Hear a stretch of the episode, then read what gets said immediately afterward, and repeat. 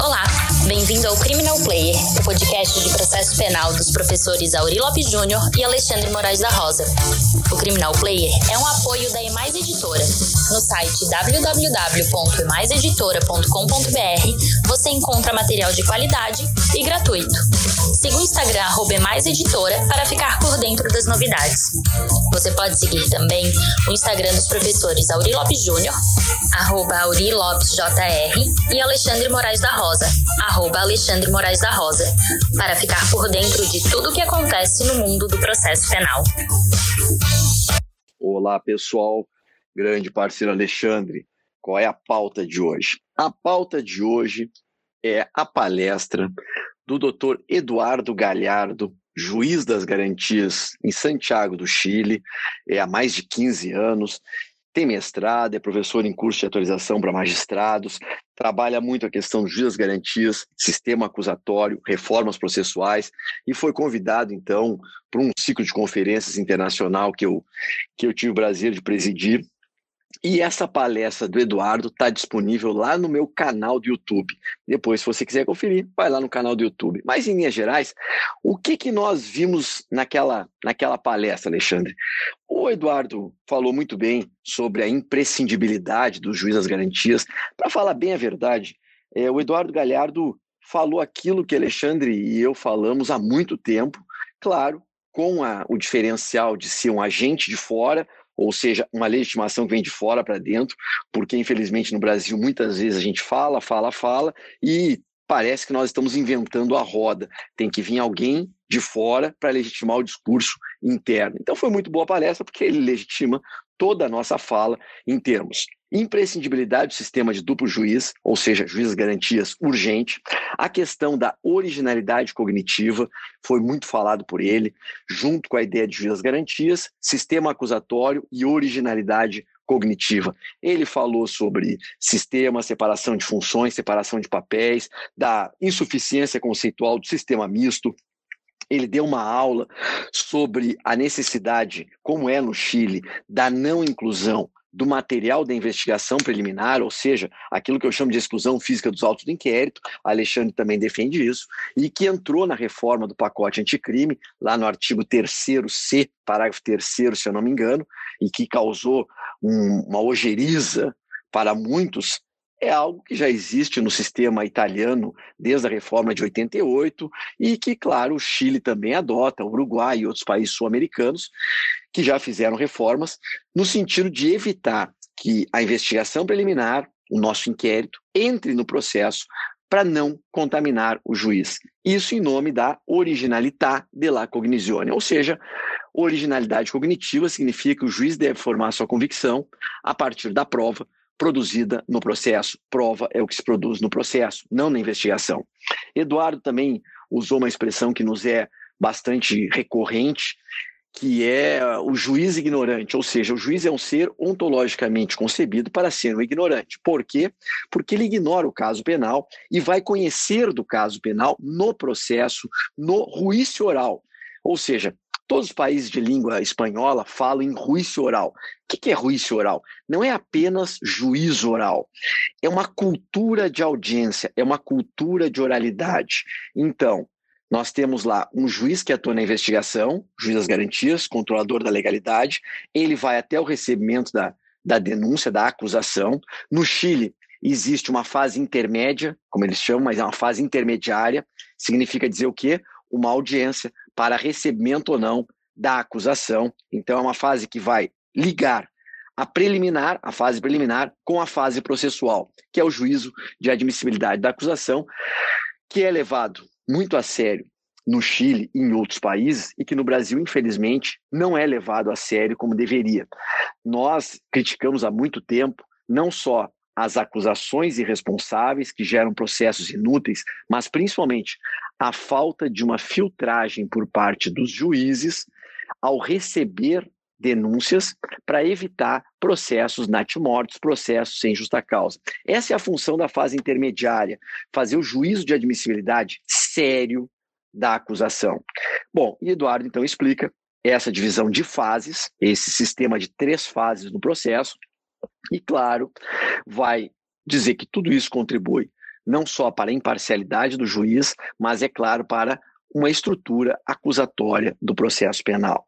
Prova se produz no processo, os elementos da investigação não entram no processo, o juiz é o ignorante que vai conhecer originariamente lá no juiz oral. Juiz oral cultura de audiência. Não só significa oralidade por ser falado, mas por as coisas acontecerem na ambiência de uma audiência. Nós do Brasil, infelizmente, nunca conseguimos criar uma cultura de fazer audiência. Nós amamos o papel, a forma escrita, é, a decisão isolada no gabinete, o advogado peticionando no seu escritório sozinho no papel, o promotor se manifestando sozinho no papel e o juiz decidindo sozinho no papel. Isso é uma estrutura arcaica. Nós precisamos, mais do que qualquer reforma legislativa, de uma reforma de mentalidade, de uma reforma de cultura. Isso foi muito falado pelo, pelo doutor Eduardo Galhardo, explicando inclusive como é que se fez a reforma chilena, para que o processo funcione. Detalhe: no processo penal chileno, a Constituição é uma Constituição autoritária da era Pinochet, e o CPP, que foi reformado em, no início dos anos 2000, uh, trouxe uma estrutura acusatória, mas a Constituição não recepciona isso. E mesmo assim eles conseguiram, tendo uma Constituição autoritária, e todos vocês sabem que o Chile está passando agora por um processo para ter uma nova Constituição, mas a reforma chilena foi feita numa ambiência constitucional autoritária, e mesmo assim eles conseguiram mudar radicalmente a cara do processo penal e fazê-lo ser um processo democrático, acusatório e oral. O Brasil tem um código velho, e uma Constituição nova, 88, 41. Mas nós não conseguimos fazer com que a Constituição constitua o processo penal. Então é uma equação inversa. Vejam como é interessante. O que nós precisamos fazer? Mudar a cabeça, mudar práticas. Os juízes precisam ter uma estrutura de que facilite, que trabalhe para que ele cada vez mais decida em audiência. Então, um exemplo rasteiro. As partes não tem que fazer um pedido de liberdade, um pedido de prisão ou um pedido é, tudo escrito.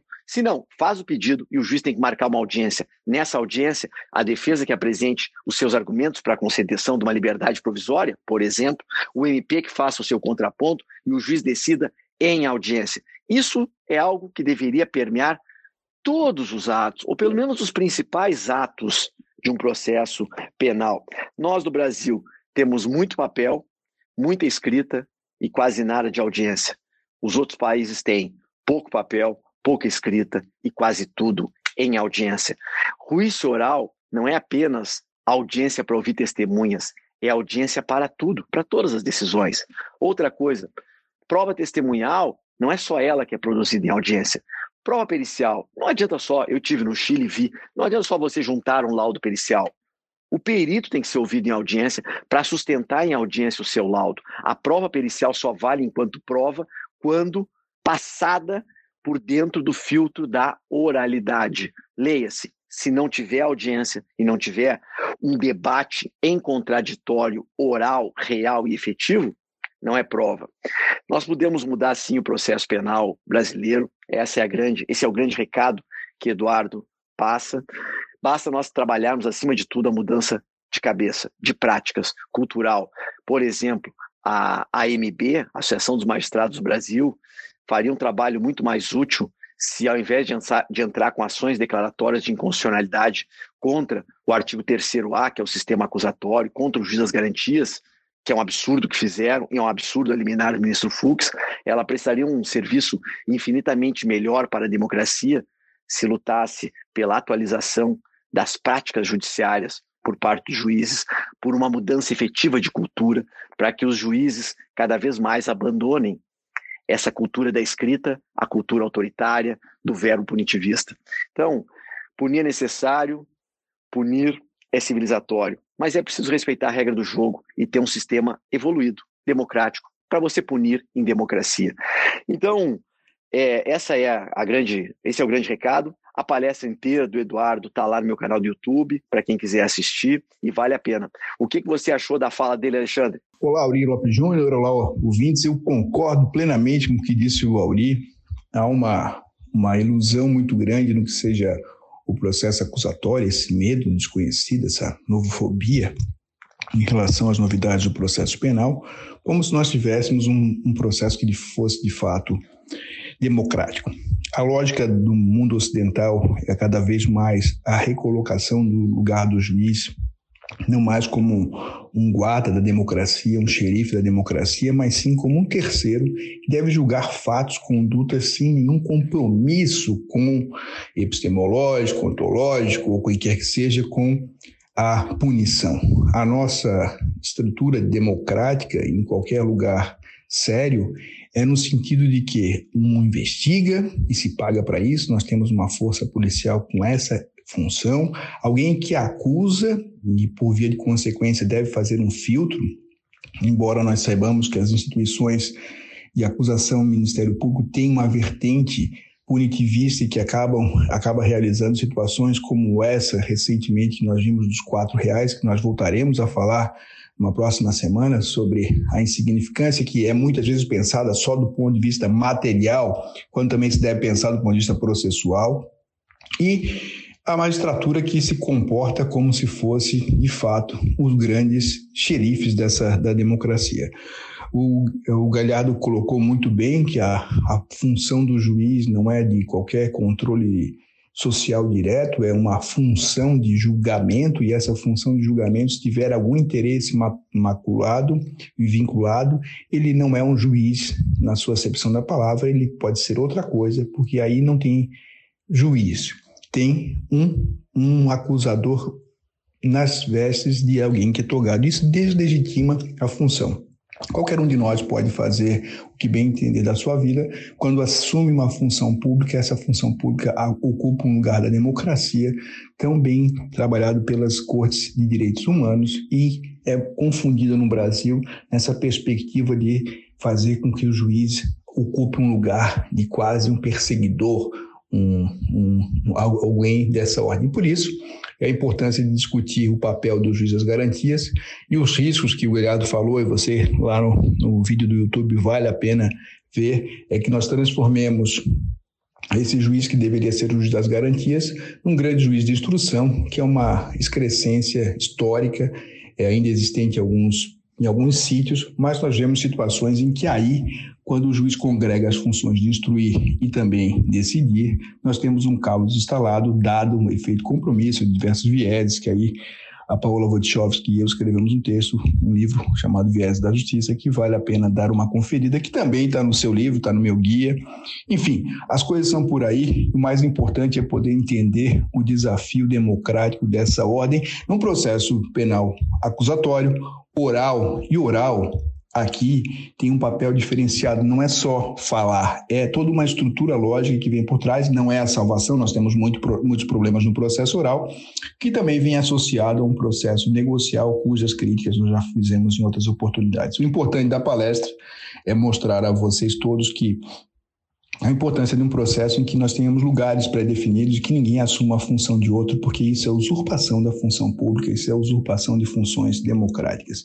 Quem quiser acusar, vai para o Ministério Público, quem quiser investigar, vai para a polícia, quem quiser julgar, fique na magistratura. Esse é o desenho democrático. Quem está no lugar errado fez o concurso errado e, por via de consequência, deve acontecer como no Chile fez. O Chile deu um prazo para adequação, não foi de uma hora para outra, e por isso as dificuldades muitas vezes da magistratura, e fez com que alguns personagens juízes que não queriam se adaptar a esse modelo pudessem ocupar outras funções. Agora, quem quiser ficar na magistratura tem que ser um juiz democrático. Do contrário, ele precisa ser defenestrado. Essa é a função democrática que quem não quiser ocupar não será obrigado, mas também não pode ah, ocupar de maneira cínica, de maneira dissimulada, porque o lugar de juiz é um lugar de garantias em qualquer democracia séria. Um grande abraço, pessoal. Aproveite o resto de feriado e até a próxima.